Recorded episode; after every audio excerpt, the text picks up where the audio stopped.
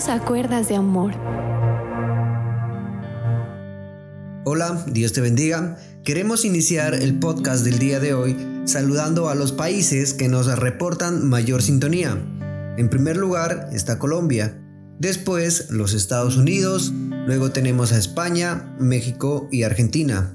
Que Dios los guarde y haga resplandecer su rostro sobre todos ellos y sobre todas las personas a las que les llega este mensaje por la misericordia de Dios. Para esta ocasión seguiremos con la serie sobre las verdades bíblicas que han sido distorsionadas por diferentes congregaciones a lo largo de la historia. En esta oportunidad hablaremos sobre la autoridad de la Biblia como la única fuente infalible para la fe y las prácticas cristianas. Es decir, la Biblia es la suprema norma de fe y conducta en la vida del pueblo de Dios. Por lo tanto, la palabra de Dios es la máxima autoridad en materia de fe. Y este estudio se hace necesario ya que muchas congregaciones y grupos religiosos tienen libros alternos o libros extras a la Biblia, porque según ellos, aunque la Biblia es un libro sagrado, sus escritos no son suficientes para entender la voluntad de Dios, y ellos se basan en los libros de los fundadores de su iglesia, los cuales supuestamente tuvieron una visión o una revelación especial en secreto de cómo se debía interpretar las escrituras y por eso decidieron escribir aquellos libros sin los cuales, según sus autores y sus seguidores, es imposible entender el mensaje que Dios le quiere entregar a la humanidad. Pero a continuación, veremos que lo anteriormente mencionado pues no es verdad, ya que la misma palabra de Dios nos dice lo siguiente en 2 de Pedro, capítulo 1, versículos del 19 al 21. La palabra dice así: Tenemos también la palabra profética más segura, a la cual hacéis bien en estar atentos como a una antorcha que alumbra en lugar oscuro, hasta que el día esclarezca y el lucero de la mañana salga en vuestros corazones entendiendo primero esto, que ninguna profecía de la escritura es de interpretación privada, porque nunca la profecía fue traída por voluntad humana, sino que los santos hombres de Dios hablaron siendo inspirados por el Espíritu Santo. Bueno, esto significa que Dios a través de la Biblia plasmó claramente su voluntad para que todos la puedan comprender sin excepción siempre y cuando si la escudriñan y meditan en ella día, tarde y noche.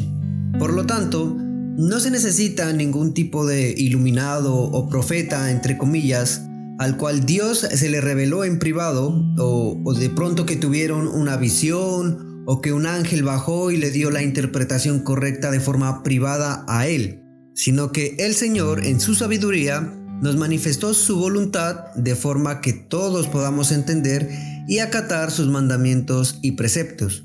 La palabra de Dios también nos dice lo siguiente en Gálatas capítulo 1 versículos del 6 al 10. Estoy maravillado de que tan pronto os hayáis alejado del que os llamó por la gracia de Cristo para seguir un evangelio diferente. No que haya otro, sino que hay algunos que os perturban y quieren pervertir el Evangelio de Cristo. Mas si aún nosotros o un ángel del cielo os anunciaren otro Evangelio diferente del que os hemos anunciado, sea anatema. Como antes hemos dicho, también ahora lo repito, si alguno os predica diferente Evangelio del que habéis recibido, sea anatema. Y aquí es importante porque debemos entender que la palabra anatema significa maldición. Bueno, en 2 de Timoteo capítulo 3 versículos 16 también encontramos lo siguiente. Toda la escritura es inspirada por Dios y útil para enseñar, para redarguir, para corregir, para instruir en justicia. Los cristianos creemos que la Santa Escritura contiene de un modo completo la voluntad de Dios y que todo lo que el hombre necesita creer para ser salvo se enseña suficientemente en ella. Los cristianos no aceptamos el igualar los escritos de ningún hombre con las divinas escrituras, ni las costumbres humanas con la verdad de Dios, o las tradiciones humanas que se quieren imponer como mandatos de Dios. Por tanto, rechazamos de todo corazón todo lo que no concuerda con la santa y bendita palabra de nuestro Señor. La única manera de saber con seguridad lo que Dios espera de nosotros es permaneciendo fieles a lo que sabemos que Él nos ha revelado, es decir, a la Biblia. Ahora sabemos, más allá de cualquier sombra de duda, que la escritura es verdadera y confiable. La única manera de evitar que la opinión personal tenga prioridad sobre las enseñanzas de Dios es la Biblia. Tú debes basar tu vida espiritual en la Biblia, solamente en la Biblia, y rechazar cualquier tradición o enseñanza que no esté en total acuerdo con ella. Segunda de Timoteo, capítulo 2, versículo 15, dice esto: Procura con diligencia presentarte a Dios aprobado, como obrero que no tiene de qué avergonzarse que usa bien la palabra de verdad. El Salmo 119, versículo 160, dice lo siguiente, la suma de tu palabra es verdad. La suma de tu palabra, no una parte, no una porción, no el Nuevo Testamento, sino toda la palabra, de tapa a tapa, es verdad.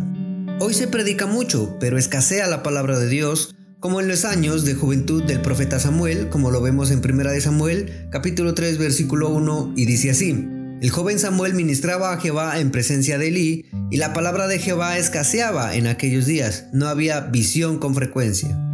Hoy abundan los púlpitos, pero no la verdad en los púlpitos. Tristemente hemos visto en los últimos años una expansión del error, de la mentira y del engaño, y esto se debe a una sola razón, ignorar el principio de sola escritura. Lo que creemos, enseñamos y hacemos en la iglesia cristiana depende de la autoridad que le concedamos a la palabra.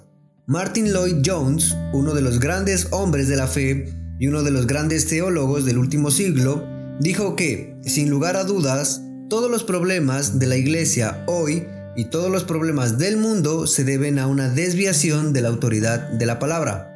Cuando la palabra de Dios no es la única autoridad en materia de fe y práctica, los creyentes terminan muchas veces con un Cristo menos importante, como algunos grupos religiosos que no creen en Cristo como Dios o terminan sumándole a Cristo otros intermediarios para llegar al Padre. En otros casos, la falta del principio de solo escritura ha abierto las puertas a una cantidad considerable de materiales de enseñanza que corresponden a doctrinas extra bíblicas provenientes de supuestas revelaciones, sueños y visiones. El principio de sola escritura protege la verdad de Dios y la gloria de Dios. El predicar fielmente y el escuchar atentamente la palabra de Dios tiene que volver a ser un acto central en la adoración cristiana. La aplicación de las enseñanzas bíblicas a la vida práctica y cotidiana de los cristianos y de la iglesia es nuestra tarea continua. El entendimiento y la aplicación práctica de las verdades bíblicas son indispensables para la santidad, la piedad, salud, el cuidado y la disciplina de la iglesia.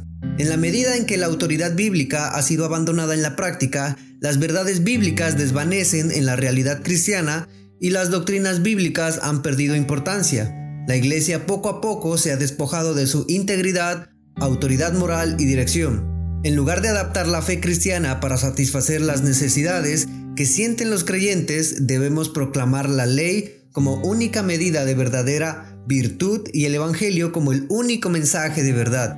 La única manera de poder comprendernos correctamente a nosotros mismos y ver las provisiones de Dios para suplir nuestras necesidades es a la luz de la verdad de Dios. La Biblia, por consiguiente, debe ser enseñada y predicada en la iglesia. Las predicaciones deben ser exposiciones de la Biblia y sus enseñanzas, y no expresiones de las ideas y opiniones de la época y la cultura. No debemos ir más allá de la verdad que Dios nos ha dado, el trabajo del Espíritu Santo en la experiencia personal no puede estar desconectado de la Escritura. El Espíritu de Dios no habla en forma contraria o independiente de la Escritura. Sin la Escritura nunca hubiésemos sabido de la gracia de Dios en Cristo. La palabra bíblica, no las experiencias espirituales, es la base de la verdad. Bueno, para el día de mañana continuaremos con esta interesante serie. Acompáñanos en una entrega más de este programa que es realizado con mucho esfuerzo y amor por el Señor. Y ya que pretendemos llegar hasta los lugares más recónditos, ayúdanos compartiendo este mensaje con todas tus amistades y contactos. Dios te bendiga.